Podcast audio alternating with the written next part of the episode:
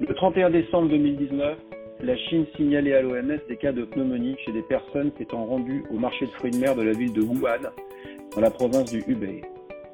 Une semaine plus tard, les autorités sanitaires rapportaient une association entre ces cas de pneumonie et un coronavirus similaire au virus responsable du SARS qui avait sévi entre 2002 et 2003. On l'appelle aujourd'hui Covid-19 ou SARS-CoV-2. Deux mois plus tard, le directeur général de l'OMS déclarait l'état de pandémie au Covid-19. Si l'infection par le Covid est plus souvent bénigne, elle peut progresser vers des insuffisances respiratoires aiguës, le plus souvent chez les personnes âgées et celles souffrant de maladies chroniques. Nous sommes dans une ère nouvelle, et c'est pour cette raison que nous lançons Radio Cochin, des séquences courtes pour les soignants de ville, médecins, infirmières et infirmiers, pharmaciens, kinésithérapeutes. Je suis le docteur Vincent Mallet, médecin à Cochin, professeur à l'Université de Paris, et je parle avec le professeur Étienne Larger, chef du service de diabétologie de l'hôpital Cochin. Professeur Larger, est-ce que vous pouvez nous expliquer la situation dans votre service? Aujourd'hui, notre fonctionnement est considérablement modifié. Nous avons gardé comme secteur d'hospitalisation que le secteur d'hospitalisation conventionnel qui est important pour la prise en charge de toutes les décompensations aiguës de diabète et tous les problèmes de pied. Nous avons fermé l'hôpital de semaine et l'hôpital de jour. Nous gardons les consultations eh, que nous faisons toutes par téléphone avec les patients que nous connaissons. Nous ne faisons plus de consultations de première fois en attendant euh, de pouvoir revoir les patients directement.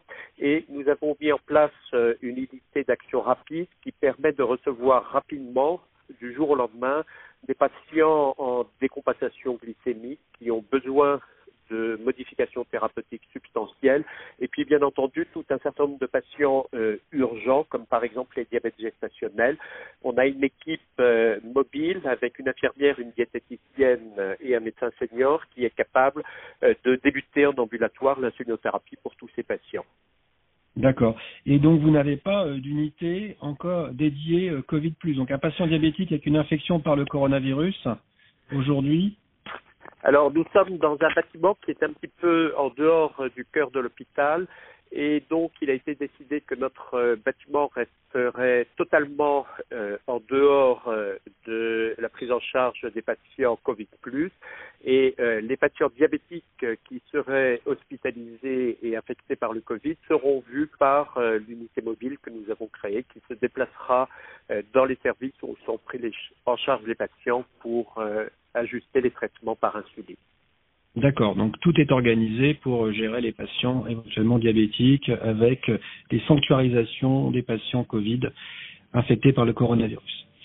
Merci beaucoup. Euh, professeur Larger, je vais vous poser une question. Je suis médecin généraliste à Chatou, dans les Yvelines, et je vois un patient de 43 ans qui tousse, qui a de la fièvre et qui a euh, le nez qui coule depuis trois jours. Ce patient est suivi pour un diabète de type 2 sans insuline. Euh, je suspecte, compte tenu du contexte, une infection par le Covid-19. J'ai entendu dire que l'infection par le Covid-19 était parfois plus grave chez les patients diabétiques. Qu'en pensez-vous et que me conseillez-vous? Alors l'affaire est un petit peu compliquée. Il y a des parties totalement évidentes et puis des parties qui le sont un petit peu moins.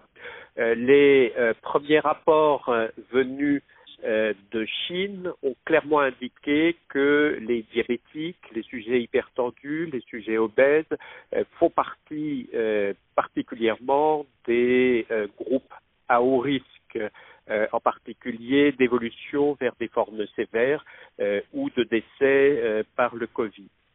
Donc ça, ce sont des données qui sont maintenant parfaitement établies, qui ont été observées dans tous les centres en Chine.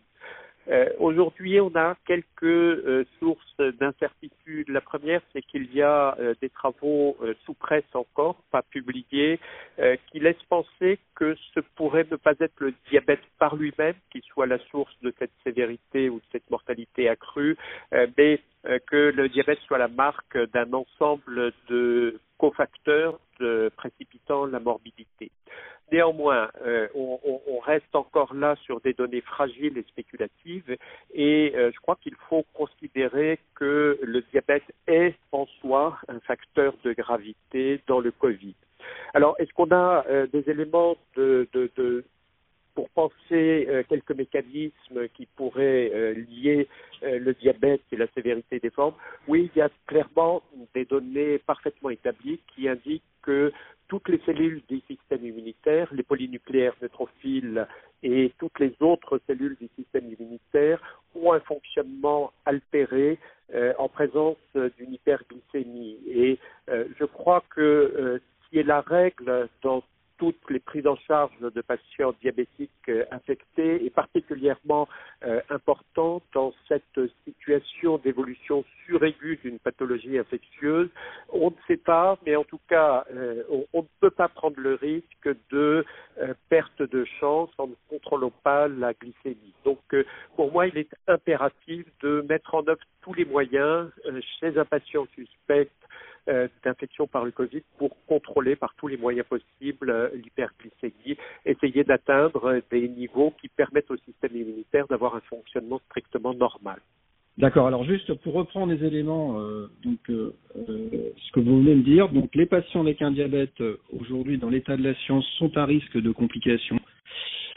juste, je fais un petit aparté sur ce point-là. Donc ce patient diabétique que je vois, que j'ai examiné, donc, je suspecte une infection par le coronavirus, je dois l'adresser à l'hôpital alors euh, non, euh, si ce patient est capable de se prendre en charge euh, lui-même, de contrôler lui-même, qu'il a reçu les outils et les raisonnements et l'éducation lui permettant de prendre en charge lui-même l'hyperglycémie et de contrôler lui-même ses glycémies en ajustant ses doses de médicaments et d'insuline, il n'y a pas de raison de l'envoyer à l'hôpital. Il faut lui donner les conseils d'augmenter la surveillance des glycémies, il faut lui donner les conseils, euh, bien entendu, de boire abondamment pour éviter toute déshydratation, et puis il faut vérifier qu'il a les outils pour euh, contrôler lui-même ses glycémies, avec votre aide, bien sûr.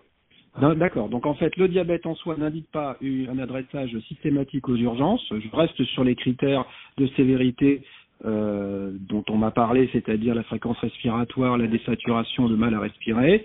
Mais par contre, je fais très attention à la décompensation de son diabète en renforçant les contrôles glycémiques, en le faisant boire pour éviter qu'il progresse vers une acidocétose ou un, hyper, un coma hyperosmolaire. Oui, on, reste, euh, on reste quelque part dans les conseils qu'on donne à tous les diabétiques à l'occasion d'affections intercurrentes, sauf que là, je pense qu'on a intérêt à agir vite. Euh, on a tous entendu parler euh, du virage parfois ultra violent au cinquième jour dans cette infection, et je crois qu'il faut être paré à, à tout moment à pouvoir contrôler pour limiter tous les risques au cas où ce virage violent vers une forme sévère euh, se produit. D'accord, c'est extrêmement clair. D'accord. Donc euh, ce que vous disiez dans un deuxième temps, c'était que les patients diabétiques, en raison de l'hyperglycémie, sont à risque de progression des infections. Et donc il faut être très vigilant sur l'hyperglycémie. Donc je dois revoir ce patient très régulièrement ou au moins l'appeler.